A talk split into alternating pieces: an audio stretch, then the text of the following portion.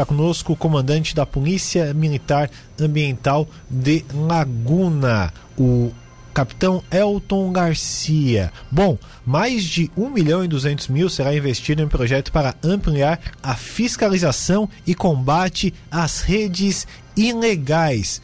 Capitão Elton, muito boa tarde. Queria que você falasse sobre este investimento e sobre esse projeto. Marcos Vinícius. Boa tarde a todos os ouvintes da Rádio Cidade. A respeito do projeto que foi desenvolvido pela terceira companhia do primeiro batalhão de Polícia Militar Ambiental, com sede em Laguna, contudo destaco que a nossa área de circunscrição é todo o sul de Santa Catarina, nós desenvolvemos um projeto no sentido de apresentar ao Ministério Público do Estado de Santa Catarina, principalmente ao Conselho Gestor do Fundo de Reaparelhamento dos Bens Lesados, FRBL, no sentido de traçarmos uma parceria para a aquisição de uma embarcação de médio porte e duas moto aquáticas que nos auxiliarão diretamente na fiscalização e combate a colocação de redes de maneira irregular, principalmente no complexo lagunar, mas não só, também na encosta é, do mar territorial, no sentido de é, ampliar as nossas ações na preservação da espécie conhecida como boto pescador, boto da tainha. Essa é uma ação que visa é, preservar a ordem pública ambiental e ainda colaborar com a atividade da pesca artesanal em todo o complexo lagunar. Bom, perfeito. É, este investimento é o suficiente para esse projeto, essa fiscalização e o combate? Bom, uh, as ações de, da Polícia Militar Ambiental de preservação da ordem pública, elas não se resumem só na fiscalização. É, Realizam-se outras atividades, a exemplo da própria educação ambiental. Logicamente que para que isso ocorra, a gente precisa de uma estrutura e constantemente nós buscamos recursos junto a outras entidades, a exemplo do Ministério Público. A logística que nos é necessária com a utilização da embarcação, ela é, é parte de um programa um pouco maior, né? Então, não só, logicamente, a embarcação, mas o implemento de efetivo, a condição técnica, o treinamento, é que é, fará com que a gente preste um melhor serviço à sociedade. Agora são casos que acontecem com muita frequência na, na região, capitão?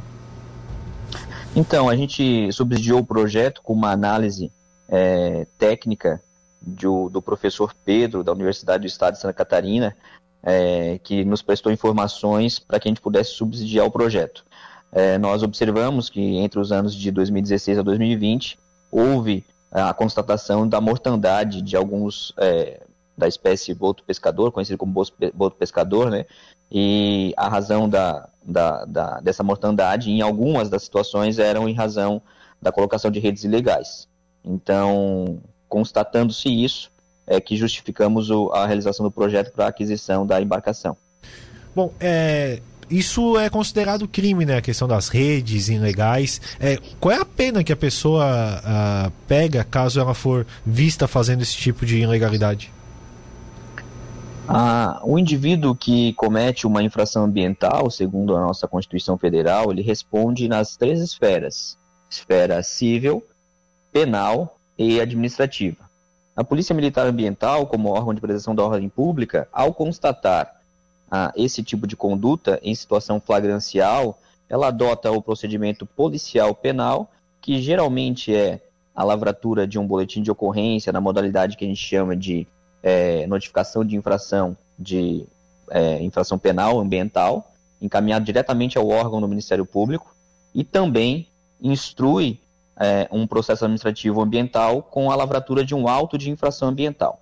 Então, a questão de eventual pena, é, até para não orientar os nossos ouvintes de maneira equivocada, né, como por vezes são infrações de menor potencial ofensivo, resultam é, eventualmente em transações penais, ah, quando o ouvinte escuta a palavra pena, imagina por vezes que o cidadão ele terá a sua liberdade cerceada. Nem sempre, porque o legislador ele oferece né, uma série de benefícios legais no sentido de aplicar a reprimenda.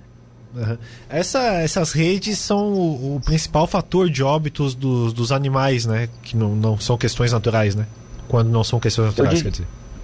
Eu diria que é um dos fatores, né? É, divulgar de pronto se é o principal, eu não teria todo o estudo técnico que foi desenvolvido e ainda continua sendo desenvolvido por pesquisadores.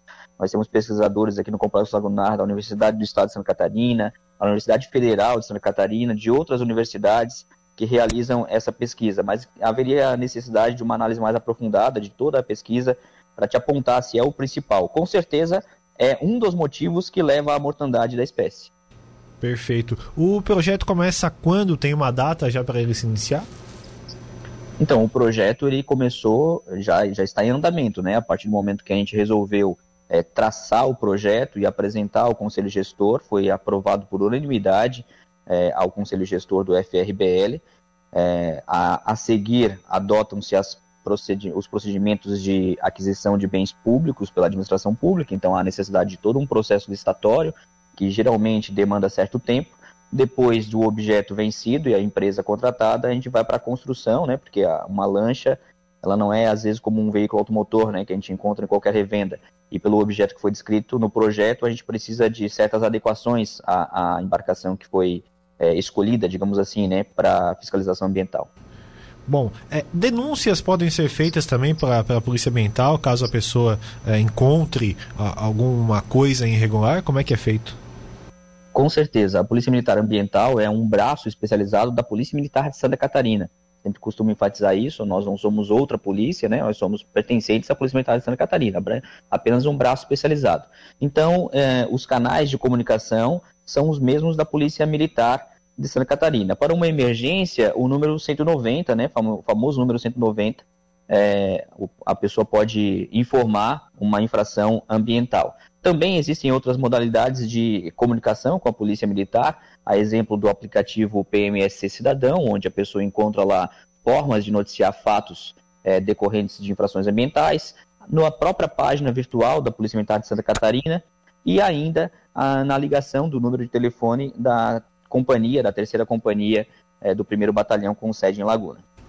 Perfeito, então, capitão Elton, muito obrigado pelas suas explicações aqui na Rádio Cidade. A gente espera que seja ah, concluído o projeto aí com êxito por parte também das autoridades. Um abraço para o senhor. Um abraço, um abraço a todos os ouvintes, seguimos à disposição.